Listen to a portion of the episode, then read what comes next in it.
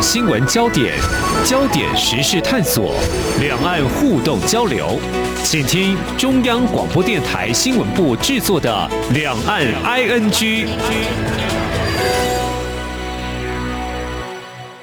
大家好，我是宛如。今天是七月五号，星期一。上个星期五呢，宛如在微信呢收到一些听众的来讯，说：“哎，怎么不是我的主持呢？”这些听众问的真是时候，因为从七月份的这一刻哈，今天开始，宛如会在一个星期有四天出现在两岸 ING 节目，那当然要大家的多多支持了。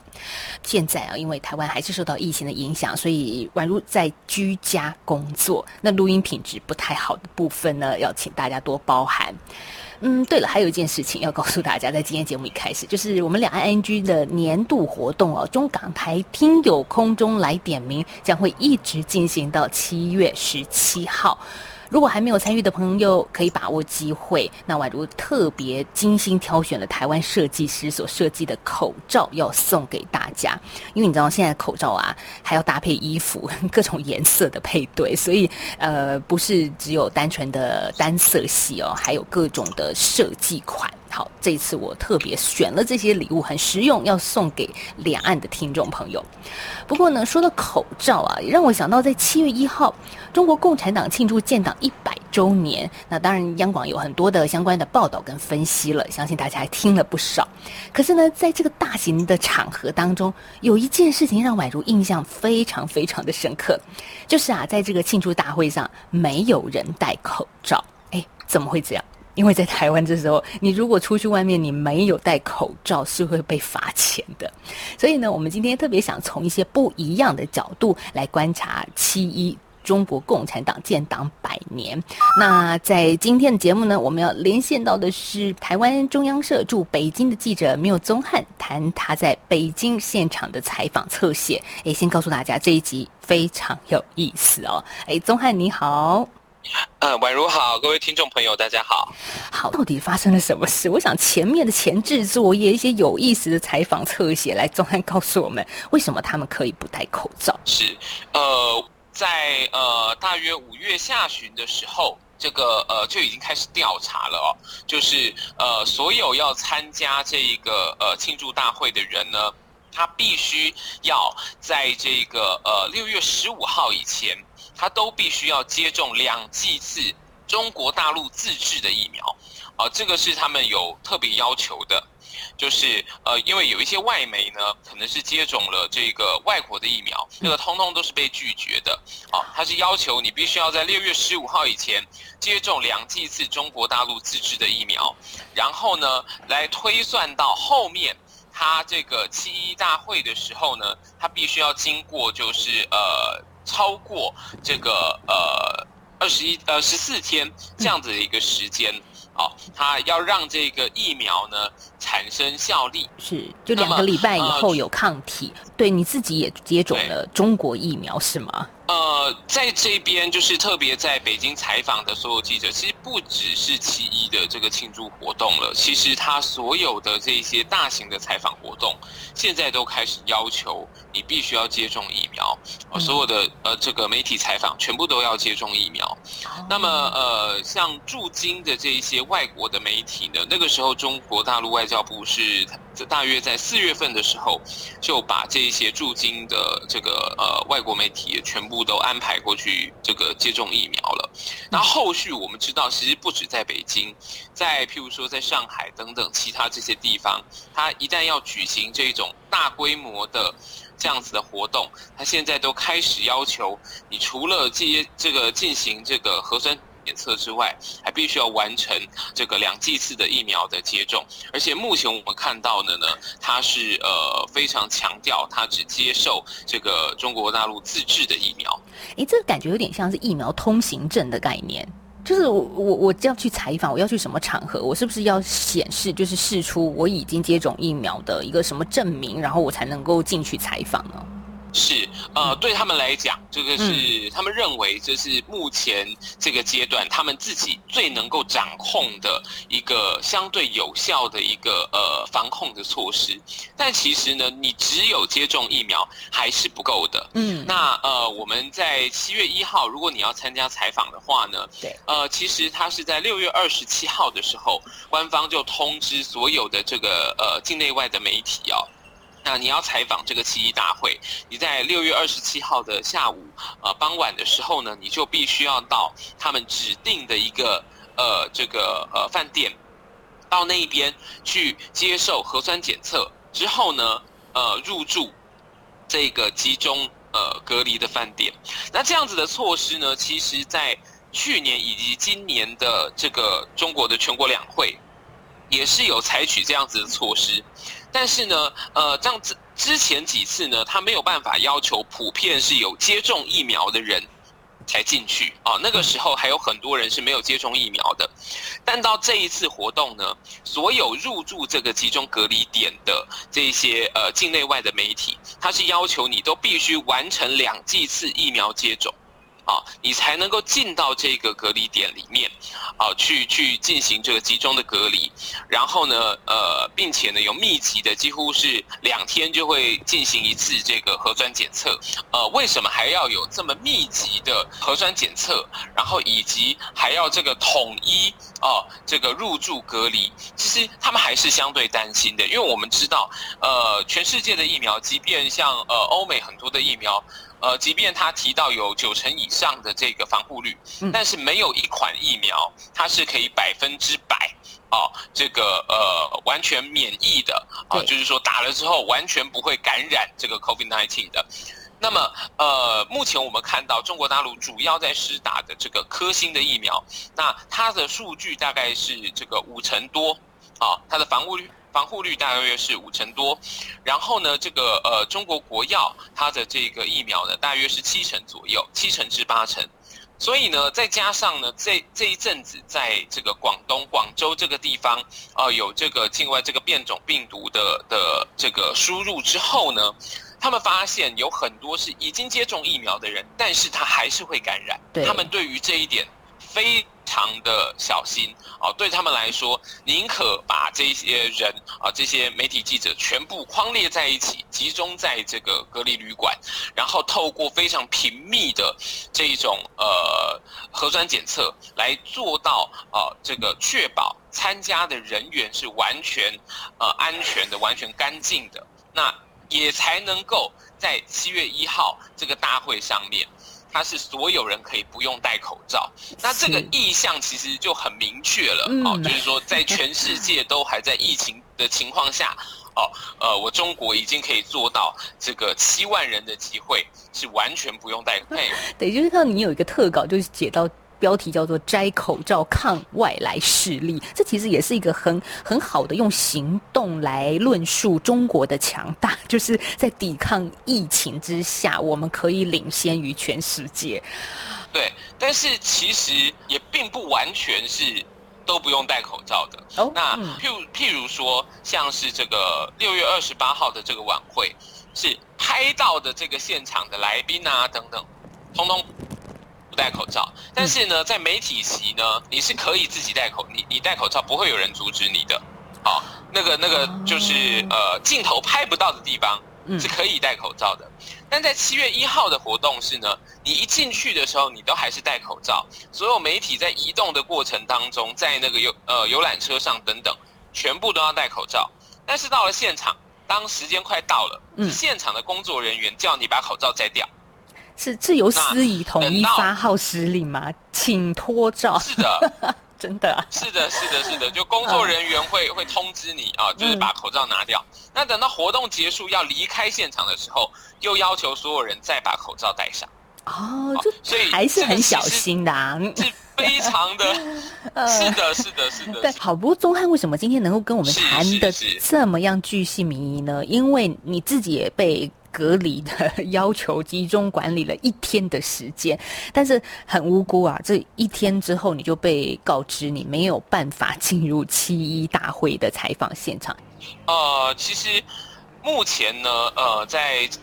这边的台湾媒体，因为大家来的时间先后顺序不一样，那这个后面这个接种到疫苗的顺序也不同嘛。嗯，那那么目前就是在七一大会呢，那可以进去的，就是在六月十五号以前有接种了这个疫苗的，那那可以进去。哦，就是少数的几家已经他们来的比较早，那也确实在那之前就已经完成了接种，符合他要求的，嗯，他是有让。这个他们进去的，啊，那最后面也都有取得采访证。那我自己呢，因为接种的时间比较晚，啊，我是在六月十五号之后才完成第二季接种，那么他就不让我进到这个呃活动的现场里面。那我也是在同样的，我们刚刚提到六月二十七号，我们就被要求要全部集中隔离。那到那一天晚上呢？就接接到通知，就是说，呃，这个因为接种的时间比较晚啊，所以最后面还是没有办法去参加。所以我大约在呃这个六月二十八号的时候呢，就离开了那个隔离的饭店。但是呢，还是有很多的同业在现场啊，所以还是有很多的一些消息呢，大家都会互相的这个。交流啊，互相的传递哦，所以呢，呃，我们就听到了他们在这个呃西医的这个广场上面哦，他们的这个所所看到的，而且呃真的是很辛苦啦哈，他们等于西医是早上的这个呃八点钟呃九点钟那个时候就就开始了，然后呢，他们是在等于当天的凌晨两点就必须要集合。啊，然后呢，再集体的带到那个现场去。你可以看到，就是说，在呃中国大陆，它是用一个非常集体主义的一个模式，在操作着每一个这种重要的活动。嗯，好，那它是完全不会有让你。自己跑来跑去的，尤其这这整个疫情之下，我们可以看到，就是因为疫情的关系，让他的这一种集中的呃控制也好，或者是说他集中管理的手段也好，其实呃在这一整年里面，我们呃所观察到的是比以往更加的紧缩，这种采对于采访新闻采访的一个控制的。的的模式哦，呃，可以说是绝对是比疫情之前，呃，来的更加的这个强烈的。这也是因为今年是建党一百周年的关系嘛，所以其实对北京，你特别在北京驻点，感受到那个氛围跟以往是截然不同的。我们这时候先休息一下，下个阶段我们再来谈。因为呃，我其实私底下问了宗汉一个很很不知道，就是很台湾式的问题哈。但是呢，等会儿我想请宗汉来跟我们稍微解答一下。宛如问什么呢？因为在台湾，我们最大的机会就是呃一年一度很重要，就是双十国庆嘛。那我们也都进去。过采访过也做转播过，但是呃，就算我没有采访证、转播证，我觉得我们的国庆日周边还是可以有好多的民众在那边一起，就是在管制区外可以稍微感受一下气氛哦，跟大家一起、跟国家一起同欢同庆。可是中国这一次的七一完全不一样，这个气氛又是什么呢？我们下个阶段再请宗汉来跟听众朋友谈谈他在北京的第一手观察。明天的历史就是今天的新闻，掌握两岸焦点新闻就在《两岸 ING》节目。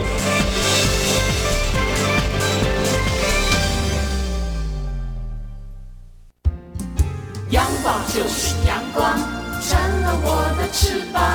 阳光就是阳光，人民自由飞翔。阳光就是阳光，世界在我肩膀。阳光是你。是我生命的翅膀。继续回到今天的两岸 ING 节目，我们连线的是中央社驻北京的记者缪宗汉。其实宗汉这个访谈的单元呢，也是我们很多的朋友很喜欢的，因为可以从台湾记者的角度来听听两岸之间有什么不同。那特别是大陆的朋友听众来说呢，有一些新闻角度可能不是呃官方中国的官方媒体会报道的，但是您在今天我们的节目里面，您可以听得到。好，上个阶段我有稍微暗示一下，我跟钟汉问了一个很台湾问题，就是你到底就算好，刚刚谈到了你没有采访证，你不能进去采访，可是周边你还是可以去做一些观察。可是钟汉告诉我，其一不是我们想象中的那样。是，呃，我们看到这一次的这个呃七一的庆祝大会，它主要的这个活动的范围呢，是在呃北京的天安门广场，那等于就是在北京的这个正中心的的位置哦。那其实呢，在这个七一之前，大约呃呃六月的期间，呃，他们就有。呃，经历过两次的这个彩排，那都是在节假日的时候啊，呃，在在这个周休二日的时候，那一旦这个彩排开始了呢，第一次的彩排大约就是天安门周边的这些地区，哦，全部交通管制，人车不准进去。那到六月二十几号的时候，这个第二次彩排的时候呢？呃，涵括涵括的范围呢，就扩及到这个二环内啊，将近譬如说我们住的地方是离天安门大约是两公里左右的位置，嗯，那到这个范围的呃这个街道呢，它呢都开始这个分段的人车管制，那基本上下午过后，所有的这个区域呢，呃相关的这些街道全部都已经被封锁了，那呃店家呢全部要关闭，那所有的外卖。通通不能卖啊！就是你在这个范围内的这些店家都这个，尤其是这个餐厅啦，其实主要就是餐厅哦，有动刀动火的。哦，这些 就是危险行业啦。但但是这些餐厅被禁止营业，他们难道没有别的声音吗？你看，你知道像台湾啊，我们现在进入警戒嘛，因为疫情的关系，总是政府要给点补偿啊。那这个中国因为国家的气年，你限制了这些餐厅营业，那官方有什么表示吗？我就我们自己的观察，当然在北京城内。哦，就是这个叫皇城根嘛，哈，这个这个天子脚下，以往都有很多这样子的类似的状况，也有类似的这样子的活动，那都会有这样子的呃模式，那等于就是请店家就就休息了，呃，有没有补助呢？这个部分我们不敢确定，但是呢，呃，近年至少我们跟这些店家去聊天呐等等呢，呃，其实他们都自己都觉得很兴奋。啊，就是说，呃，他他自己就会有这种，呃，你可以说他的民族主义也好，或者是他的爱国情怀也好，哦，他他是很愿意去去这个配合的。那另外呢，就是其实也大概约从呃六月底开始，你就可以看到所有的这个街道啊，这个这个店家的门口全部都挂上了五星旗，啊，就是这个由他们这个呃街道啊这个区域的可能这个区委会啊等等，啊，全部呢统一的这个挂置这个五星旗。那对于一般民众来讲呢，当然他会有一些生活上的不便了哈。那呃。居民呢，你可能跟邻居，或者是跟这些计程车的这个呃司机聊天的时候，哦，他们都会说啊，确实啊，会会这个呃呃不方便啊等等。但是呢，呃，很多的时候你听得出来，他们是已经习惯了，习以为常了，嗯，也都理解了啊。这个跟在台湾是。绝呃截然不同的状况，台湾台湾的民众，呃，即便有这样子的一个大型的集会、大型的活动，那呃很多时候是尽可能的，我们避免去造成民众的困扰或者是烦恼。但在这一边，它的管理模式、它的管理的逻辑是完全不同的，它是一个非常集体的思维。我要。出整个这个呃大局，整个国家的这个呃气势哦，我的民族的意识等等，那这个时候呢，你这个小我啊，这些个人呢，你就必须要随之牺牲。我们从这样子一个小小的一个细节，它可能举办活动的上面的一个逻辑，其实就可以看到整个中共的它的一个管制体制，它的一个执政的思维逻辑，其实是顺着这样子的一个脉络去执行。哦，就是如果是二环内全部成为一个凝结的状态，全部以这个民族主义国家为重，都被封锁了，那身为一个没有采访证的记者，你势必不能近距离观察了。这跟台湾的庆典又不太一样了。是这个时候，真的就是我们要在夹缝中求生存啊！当然，你在七一当天，我们也是没有时间再去去顾及场边了，就是所有的聚精会神的在关注这个习近平的谈话内容。那但是呢，他还是会有一些空档的，因为第一，呃，中共党庆呢，在中国大陆这边，其实他并没有。所有人都没有休假的，只有我们刚刚提到那个周边的商家啊，他们呃休息了，但是所有人呢，一般的民众都是要上班的，所以呢，他的这个通行的时间呢，还是有有有稍微放放松的。譬如说，当然西医当天没有办法，但是在六月三十号的时候，其实六月三十号的上午。的时段，啊，天安门的周边这个行人哈跟这个车辆呢，还是有部分的这个呃路段都是可以通行的。那那个时候我们就趁着那那个。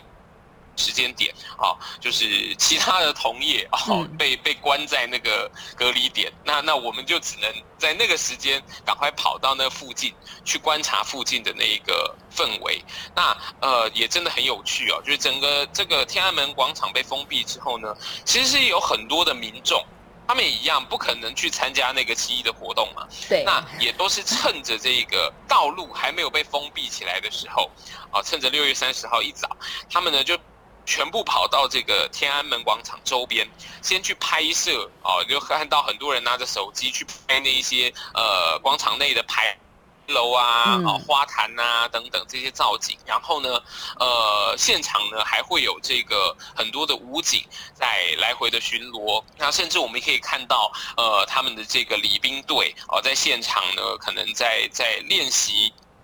这个行径啊等等，那很多民众呢都非常的有兴趣，但是呢，呃，也这一点也跟台湾非常的不一样了啊，就是我们如果在呃，譬如说这个国父纪念馆或者是这个中正纪念堂等等这些地方，看到这个呃礼宾他可能在做升降旗或者是这个交接啊等等，很多的这个游客啊民众都会拿起手机很自然的去拍，对，但是在北京在天安门这个地方。看到这些武警也好，看到这些礼兵啊，这个解放军的礼兵也好，通通不能拍。啊，有他看到你在拍，他会先出声喝阻。你还是继续拍，他就冲过来，把你的手机拿过去，照片通通删掉。啊，所以我不能先去先打卡，然后传到社群平台，告诉大家，哎，我看到预演了，这是台湾我们国庆很兴奋的一件事情。如果是十月十号，可是在中国的七一，哎，好，总汉又告诉我们不一样之处。对，你可以拍静 态的造景，但是你不能拍军人。哦，军人是绝对不能拍的，就是可以拍牌楼啊，造景。对对对对对对，就跟呃有一些去北韩游玩过的这个呃可能朋友，他可能就会有这种经验，就例如说在北韩，你也是不可以拍摄军人的。嗯，好。那如果我们再回到习近平在七月一号发表的谈话，因为也连接到刚刚松汉提到的一般民众的这个民族主义的高涨啊，其实真的，习近平有好几段谈话都是在谈到。对于外来势力欺负咱们中国人、压迫奴役咱们中国人的这个反抗啊，他有一句话是这么说，我这个完整的念一下。习近平说呢，绝不允许任何外来势力欺负、压迫、奴役我们。谁妄想这样干，必将在十四亿多中国人民用血肉筑成的钢铁长城面前碰得头破血流。好，我这只是举例其中一小段，但是你也可以看到出，习近平在这。一次完全这个七千两百多字的谈话里面，对于外来势力的抵抗啊，对于中国内部民族主义的这一块，其实是有一个非常安排式的一个必然式的一种谈话。那我其实谈到这个，因为也想稍微最后有一点点五分钟的时间来谈一下，六月底的时候，中共也发表了一个人权白皮书啊，强调党。的领导，好，党的领导的确，我们在七一里面看到非常多这相关的谈话，这听了已经太多次了。但是六月底，钟汉，你怎么看这个发表的人权白皮书呢？从中国共产党的观点所看的这份人权报告，其实我们可以看到，就是从这个中美的这个摩擦以来哦，那呃，譬如说类似像新疆议题、人权议题，一直都是这个欧美跟中国针锋相对的。那特别近期有关于这个新疆的议题，啊，呃，包含那个时候三月份这个新疆棉的事件等等，它其实是呃一直延续至今的。那近期呢，这个呃中共也发表了这个人权白皮书，它其实每一年它都会发表类似的东西。嗯，那甚至不止一次了哦。那呃，在在这之前也发表了新疆人权白皮书等等。那呃，当然他有他自己的论述逻辑，就像其实也也我们把它追溯追溯到我们刚刚所提到的，他是在一个。集体主义的思维里面，那呃，他所提到的呢，里面有很多的重点，就是说，哎，我透过了这个扶贫啊等等的这些模式哦，我透过物质的这个需求、经济的发展，我让你呃这个脱贫了等等啊，这个就达到人权了。他他比较着重的是在这个物质层面的的需求哦，那呃强调这个党如何领导这个国家哦，带领。各个民族走向强盛，他讲的是一个非常集体的概念，是一个非常物质的概念。哦，那呃这一套的模式呢，一方面这个有的时候我们可以说这个确实是一种大内宣啦，因为呃对于境外呢，呃特别是这个呃欧美的这个舆论的环境啊，这个社会其实基本上不会接受的。但是呢，呃除了针对欧美之外，更重要的一点是，呃中共从他们一开始这个建党到建政以来，一直以来他们所极力去去争取的这个合作对象都是第三世界国家。那我们也可以看到，从这个呃关于这个新疆的争议以来呢，中共其实一直不断的去跟很多的中东国家，嗯哦，近期也特别去强调这个阿富汗这个呃美军撤离啊等等。对于这些议题，它都不断的去发生。其实它某种程度上面呢，我们可以看到它在争取这个伊斯兰世界跟他的一个呃认同也好、友好也好。那目的可以至少达到一点：当这些伊斯兰世界对于我的新疆政策都没有意见的时候，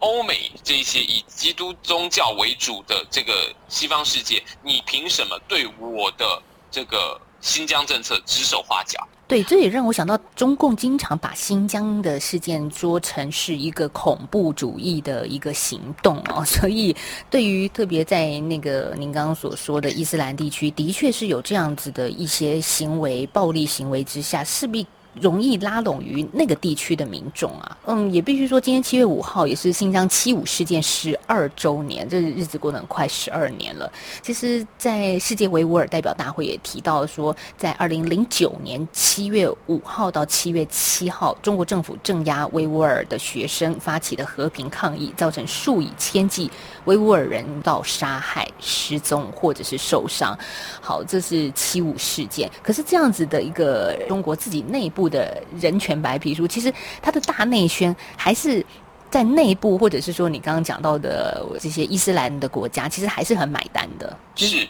对，呃，就就在在中国来讲，呃，确实，他的一般的民众，我们可以从呃 H N M 的这个事件都可以看到，就是呃，他对于尤其是。历经这整个呃疫情啊等等啊，第一，他呃中国一般的民众对于自己的这个民族自信是起来的，嗯啊呃他特别是有这个对应嘛，看到这个欧美这些国家呃疫情还是一直没有降下来等等啊，那。当然，我们不排除这个呃，中国他们自己官媒的这一些渲染等等，有很多重的因素。但是确实，一般民众，呃，对于这个新疆议题，他已经完全的这个接受这个官方的陈述的这一套的逻辑跟模式了。